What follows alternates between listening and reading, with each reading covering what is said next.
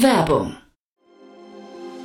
Sei dabei beim HTGF Family Day am 11. und 12. Juni in der Station Berlin. Für zwei Tage voller Inspiration und Business. Tauche ein in ein einzigartiges Netzwerkerlebnis mit bis zu 1500 Teilnehmenden. Erkunde das innovative Seed- und Later-Stage-Portfolio des Hightech Gründerfonds. Lass dich vom vielseitigen Programm inspirieren und knüpfe wertvolle Kontakte. Sichere dir jetzt dein Ticket. Mehr Informationen findest du unter www.family-day-htgf www.ftf.de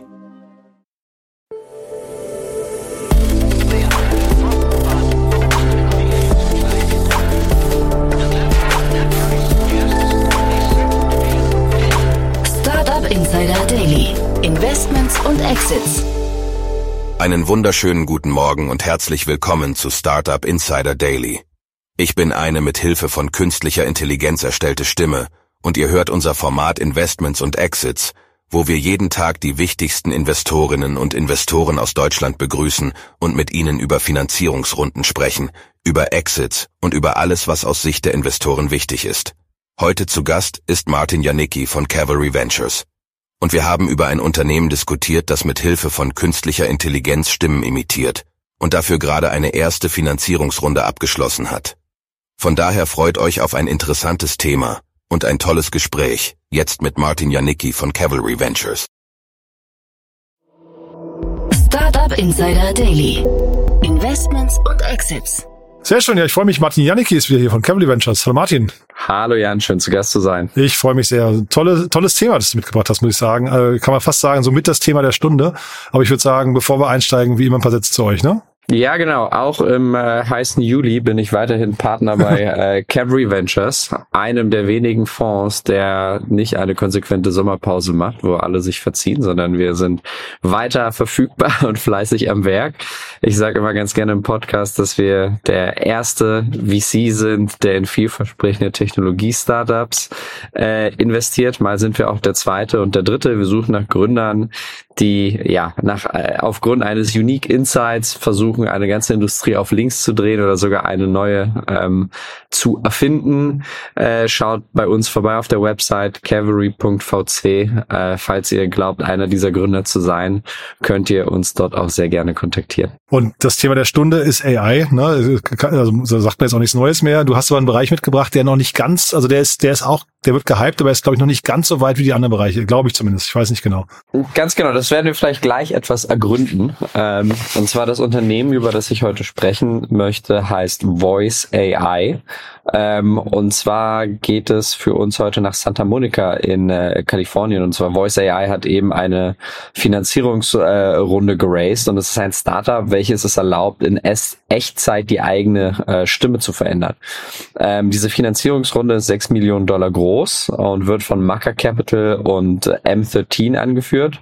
Ähm, letzteres ist ein kalifornischer VC, der unter anderem früher Investor war in Unternehmen wie Snapchat, Lyft oder Ring. Äh, und ja, laut eines Presseartikels wurde eben Voice AI selbst ins Leben gerufen von einem Seriengründer, der knapp drei Millionen Dollar an eigenem äh, Geld investiert hat in dem Unternehmen, bevor jetzt das erste Mal externe Investoren dazugekommen sind. Was auch etwas ist, was man nicht, nicht regelmäßig hört. Ähm, was genau macht Voice AI? Das Unternehmen bietet eine Plattform äh, an, welches eben Nutzern erlaubt, in Echtzeit ihre Stimme zu verändern oder zu klonen. Das heißt, entweder man spricht und die eigene Stimme wird in Echtzeit in eine andere Stimme verändert oder man nimmt seine eigene Stimme auf und stellt sie jemandem anderen zur äh, Verfügung.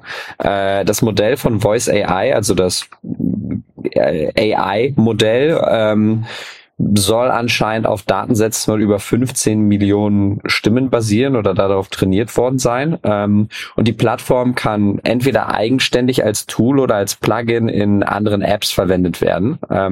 Insbesondere Anwendungen im Gaming, wie zum Beispiel bei Spielen wie Minecraft oder Fortnite, sollen unter den Nutzern äh, besonders populär sein, äh, aber auch unter Content-Kreatoren, wie zum Beispiel, man kann sich vorstellen, man hat einen digitalen Avatar und möchte dieser Figur eine eigene Stimme schenken. Und heute soll Voice AI insgesamt knapp eine halbe Million Nutzer haben. Äh, das heißt, es ist schon ein wirklich ja populäres Tool. Ähm, und wieso habe ich dieses Thema heute mitgebracht? Ich glaube, in erster Linie ist natürlich Gen AI ähm, überall in aller Munde. Andererseits stellen sich natürlich alle die Frage, was jetzt, sage ich mal, die neuen Spielregeln sind, die in der Gen AI-Welt äh, gelten und wie viel das tatsächlich auf den Kopf stellen wird.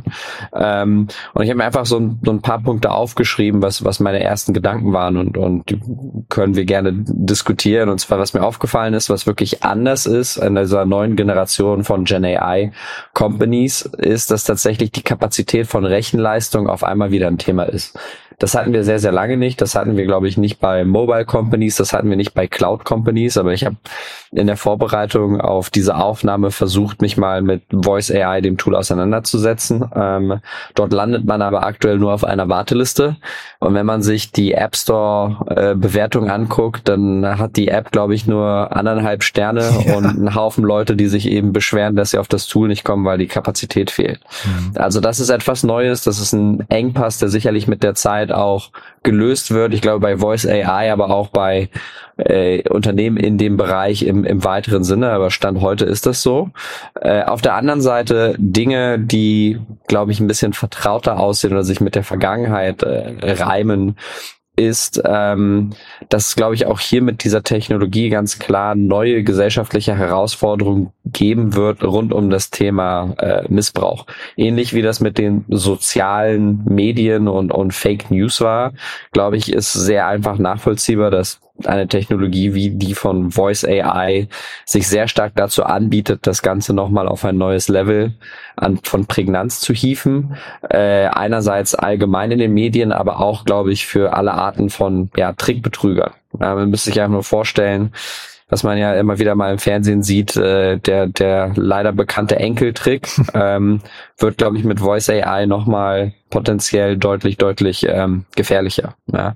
Ähm, Dazu ist es, glaube ich, auch Voice AI eine Möglichkeit oder Unternehmen wie Voice AI ähm, bestehende starke IP zu monetarisieren. Ich glaube, es ist vorstellbar, dass Prominente ihre eigene Stimme lizenzieren. Ich kann auf Voice AI gehen und auf einmal klingen wie Karl Dahl. Ähm, und Karl Dahl kriegt nochmal, sage ich mal, Geld dafür, dass er seine Stimme zur Verfügung stellt. Aber jeder andere Content wird dann deutlich mehr zur Commodity. Ja, der unbekannte Synchronsprecher beispielsweise wird vielleicht nicht mehr eingestellt, um für das nächste Computerspiel oder die nächste Zeichentrickserie äh, die, die Stimme zur, zur Verfügung äh, zu stellen. Ähm, und ich glaube, gleichzeitig gibt es auch hier Wettbewerb und es geht darum, die beste Strategie zu finden beim Business Building. Es gibt äh, viele verschiedene Unternehmen, die das, die auf einer ähnlichen Grundtechnologie, auf einem ähnlichen Grundansatz aufbauen wie Voice AI. Und Voice AI hat zum Beispiel als Abgrenzung äh, die Strategie gewählt, dass sie möglichst einfach am Endkunden äh, sein möchten und dass es ein Tool ist, was man sehr, sehr einfach in andere Plattformen integrieren kann, während viele von den Konkurrenzprodukten sich fast schon eher an professionelle ähm, Use Cases richten. Ja, und ich glaube, hier eine ganz schöne Parallele könnte sein, Ebenso wie es im, im Payments-Bereich wirklich sehr, sehr viele Unternehmen gab und, und Stripe bei weitem nicht das erste war, hat Stripe aber erkannt, dass es darum geht, A, möglichst leicht sich überall integrieren zu lassen und B, möglichst äh, zuverlässig ähm, Zahlungen einfach abwickeln zu können mit einer hohen Akzeptanzrate.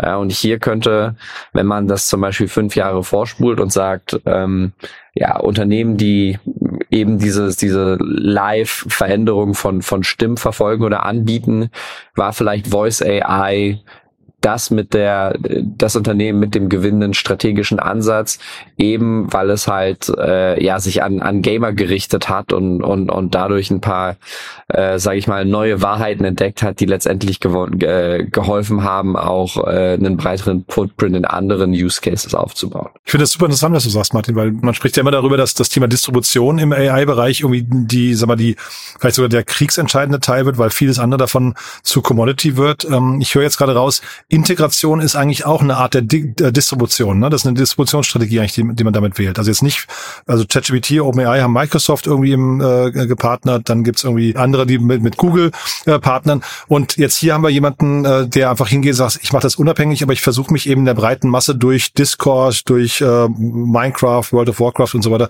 quasi dem Publikum auf die Weise zu nähern, ja? Voice AI verfolgt ja einen, einen Anwendungsfall, wo man mit relativ wenig Vorstellungskraft dahinter kommt, dass das nicht als eigenständige Plattform bedient werden muss oder soll, sondern sich relativ nahtlos in eben andere Umfelder hinein integrieren lässt.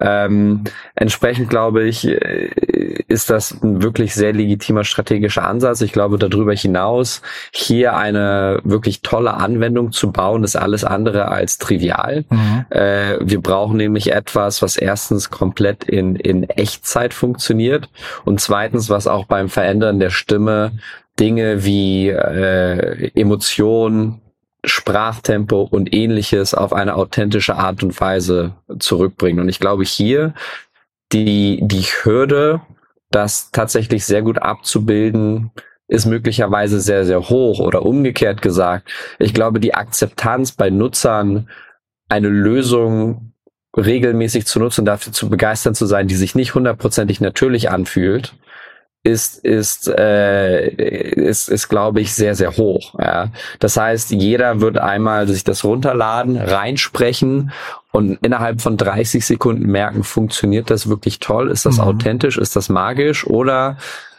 klingt das unecht? Ist das verzögert? Ähm, ist das etwas, was zum Beispiel einen gewissen Sarkasmus nicht, nicht mitbringt. Ähm, und äh, ich glaube, das, das sind wirklich sehr, sehr wichtige Anforderungen, um die herum sich dann auch äh, ja eine ne gewisse Abgrenzung oder ein, ein Mode, ja, ein Wettbewerbsvorteil drumherum aufbauen lässt. Mhm. Trotzdem Retention und Churn, das muss man sich, glaube ich, wahrscheinlich angucken. Und ich frage mich auch gerade, was ist denn der Preispunkt, zu dem die rausgehen können in, in diesem Umfeld? Weil die, also Gamer, gerade Minecraft klingt jetzt für mich nicht nach der zahlungskräftigsten Zielgruppe. Ist das schon das Limit, dass man irgendwie so, wenn es hochkommt, so ein, zwei, drei Dollar im, im Monat pro User bekommen kann oder siehst du da noch andere Fälle? Ich glaube, das, das muss man schauen. Ich glaube, es ist denkbar, dass äh, ein Voice AI auch die Technologie direkt an äh, den äh, an das Game Studio äh, quasi vertreibt. Mhm. Ja, dass dass die das dann einerseits als natives Feature den, den Spielern zur Verfügung stellen oder mhm. das auch nutzen, um die eigenen Charaktere, äh, den eigenen Charakteren eine, eine Stimme zu verleihen. Mhm. Ähm, ich glaube, hier ist die Strategie alles andere als eindeutig und hier werden mehrere Ansätze ausprobiert werden und, und ich glaube, es ist dann immer sehr, sehr einfach, im Rückspiegel eben wie das von mir genannte Beispiel bei Stripe zu sagen, ach ja, das war ja so offensichtlich, dass das die gewinnende Strategie ist. Ähm, und dann hat man natürlich ein bisschen so ein Survivor-Bias und dann macht man so ein Retrofitting von dem Narrativ drauf und dann wirkt das alles so genial. Ähm, aber ich glaube, hier sind wir ganz genau an einer Stelle, wo man sehr leicht sagen kann, dass nach vorne extrapolieren alles andere als trivial ist.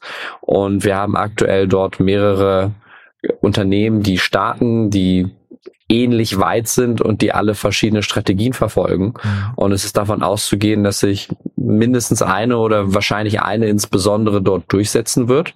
Ähm, und dadurch werden wir auch etwas lernen über die Technologie, über die, die Nutzer und vielleicht auch über die Regeln, äh, wie man äh, erfolgreich kommerzialisiert eben im Zeitalter von Gen AI Companies. Spannend finde ich den Punkt, den du genannt hast mit den prominenten Stimmen lizenzieren, ne? Weil also A ist das natürlich für den Kaldall dieser Welt vielleicht nochmal ein spannender Case, aber das klingt fast so ein bisschen nach einem App Store eigentlich, nach einem App Store Prinzip. Und man könnte sich ja eigentlich vorstellen, also wir, wir, wir sind ja in Deutschland so ein Land der Synchronsprecher, wo jeder US-Charakter seine, Deutsch, seine deutsche Pendant-Stimme hat, die meistens ganz anders klingt als das Original. Das könnte ja vielleicht wegfallen, ne? Dass man vielleicht einmal sagt, man kann den, den Film sofort instant in alle Sprachen übersetzen mit der gleichen Stimme. So ist es. Und ich glaube, äh, jetzt sollten auch die, die, die Zuhörer eine etwas angeregte Fantasie haben und sehr, sehr viele verschiedene Use Cases für diese Technologie halt eben äh, im Kopf haben. Die Sache ist, wenn man als Startup aber anfängt, äh, an, an solchen, mit, mit so etwas zu arbeiten, muss man die Produkte, die man baut und die Herausforderungen, die man angeht, wirklich sequenziell eins nach dem anderen angeht. Dass das Unternehmen, welches am schnellsten wächst, sich am meisten durchsetzt, am Ende auch die Gelegenheit haben wird, in die Breite zu gehen, ähm, ist, glaube ich, absehbar. Die Frage ist aber, wer baut am schnellsten eben eine kritische Masse auf, um den Wettbewerb hinter sich zu lassen und erspielt sich damit sozusagen das Privileg dann das wichtigste Unternehmen in diesem Bereich zu sein, welches dann auch in andere Use Cases ähm, überschwappt. Und ich glaube, da sind wir gerade ganz am Anfang von diesem Race. Mhm. Und dann vielleicht nochmal, du hast ja am Anfang bei euch gesagt, dass ihr eigentlich nach Gründern mit Unique Insights sucht. Ist das im AI-Bereich auch so oder wäre das jetzt hier ein Thema, da guckt man sich dann einfach die Strategie an und schaut einmal auf den Gründer und guckt, traut man ihm das zu, das zu bauen? Das basiert ja wahrscheinlich auf irgendwelchen äh, zum Teil ähm, bestehenden äh, äh Language Models. Ne? Also äh, ist das auch ein Bereich, wo Unique Insights eine Rolle spielen? Hundertprozentig. Und ich ja. glaube, die Strategie und der Go-to-Market an sich können sehr, sehr wohl der Unique Insight sein, ah, von, ja. von dem ich sprach. Ähm, ja, äh, also würde ich mir jetzt vorstellen, wir würden mit den Gründern von Voice AI sprechen, äh, hätten wir sicherlich äh, sehr viele Fragen und, und Diskussionen zu dem Thema, wieso ausgerechnet diese Strategie gewählt worden ist und nicht die Strategie der Konkurrenz. Ähm, und da erwarten wir auch nicht unbedingt immer definitive Antworten, aber man sieht dann sehr schnell daran, wie strukturiert und wie durchdacht eine Antwort ist, ähm, dass das Level an äh, ja, sage ich mal, Tiefgründigkeit, wie sich jemand was überlegt hat, wie, wie er halt dieses, dieses Unternehmen baut, statt einfach unreflektiert loszurennen. Und äh, das ist etwas, was sehr, sehr viel blicken lässt, weil am Ende des Tages ist die wichtigste Komponente, in die wir unter, äh, in die wir investieren, der die Gründerin oder das, das Gründungsteam. Mhm. Ähm, und das wäre zum Beispiel hier in diesem Fall ein ganz tolles Themenfeld, um, um, um das eben besser zu erproben. Und vielleicht nochmal kurz, weil du ja den Enkeltrick angesprochen hast. Also ich versuche bei AI momentan diese ganzen, sagen wir mal, bisschen fragwürdigen Bereiche auszuklammern, weil ich einfach zu begeistert bin von der Entwicklung. Das kann falsch sein, dass ich das mache, aber wie ist das bei euch? Müsste sich jetzt ein Gründerteam bei euch mit diesen Fragen, müsste man sich die gefallen lassen? Braucht man darauf Antworten? Kann so etwas missbraucht werden, ja oder nein? Und wäre das für euch vielleicht sogar ein Grund, da nicht zu investieren? Eigentlich nicht, oder? Ich glaube, man muss, das ist, das wäre etwas, das wir definitiv ansprechen würden. Ähm, und, es ist wichtig, in Teams zu investieren, die am Ende des Tages morgens dafür aufstehen, um eine lebenswertere Welt zu erschaffen.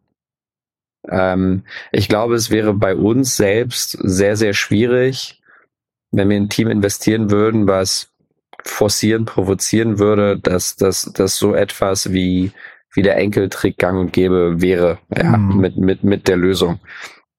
Heißt es im Umkehrschluss, äh, dass man von Anfang an gegen jegliche Arten von Missbrauch eine definitive Antwort haben muss? Auf gar keinen Fall.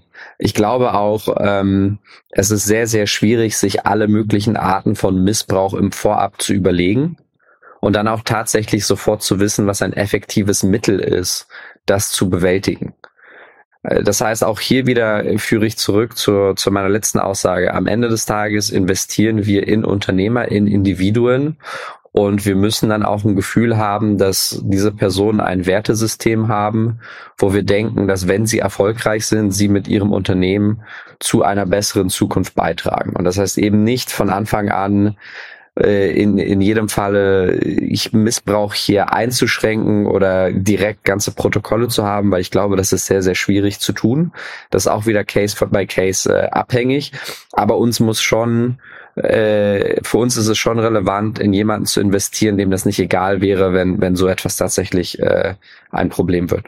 Cool, Martin. Also sehr, sehr spannend, finde ich. Äh, ist ein Thema, das wird uns, glaube ich, noch lange begleiten. Ich bin, ich kann mir noch nicht richtig vorstellen, wie die ganze Welt rund um AI so in, ich weiß nicht, drei, vier, fünf Jahren aussieht. Da bin ich extrem gespannt. Aber es sind wie exciting times eigentlich, ne? Ich glaube, es ist eine, eine sehr, sehr spannende Zeit. Ähm, und ich glaube, die Fragen, die wir hier diskutiert haben zu diesem Thema, sind im weitesten Sinne übertragbar, glaube ich, auf äh, viele neue Unternehmen und viele neue Themen, die mit dieser Technologie im Zusammenhang stehen.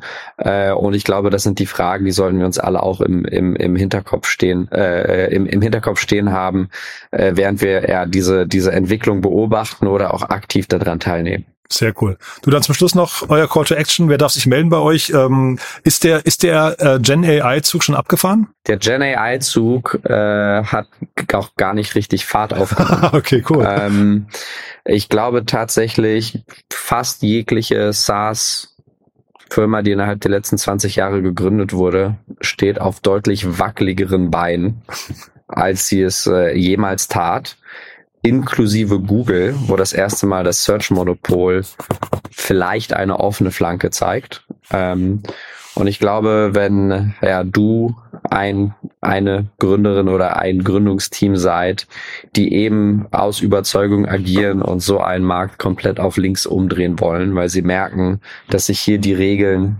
ähm, geändert haben und man ein Opening hat. Ja, weil als Startup taucht man eigentlich immer mit einem Buttermesser zu einer Schießerei auf. Äh, und manchmal gibt es Situationen, wo man mit einem Buttermesser tatsächlich im Vorteil ist.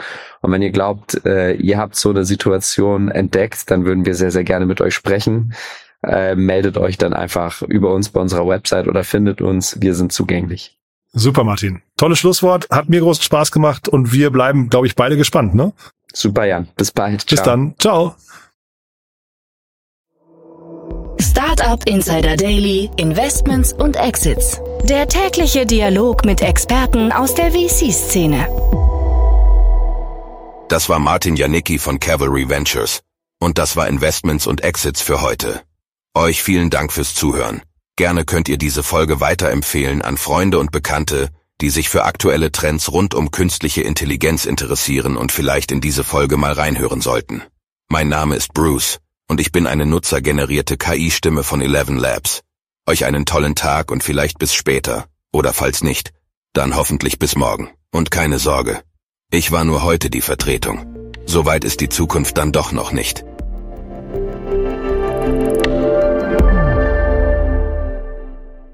Transparenzhinweis. Der heutige Gast steht mit Startup Insider in einer direkten oder indirekten wirtschaftlichen Beziehung. Unsere Statuten sehen vor, dass diese Beziehung unsere Neutralität und Objektivität nicht beeinflusst. Eine Übersicht unserer Kunden und Partner findet man auf www.startupinsider.de slash Kunden. Eine Übersicht unserer Gesellschafter findet man auf www.startupinsider.de slash Gesell. Diese Sendung wurde präsentiert von Fincredible. Onboarding made easy mit Open Banking. Mehr Infos unter www.fincredible.io. Tafter.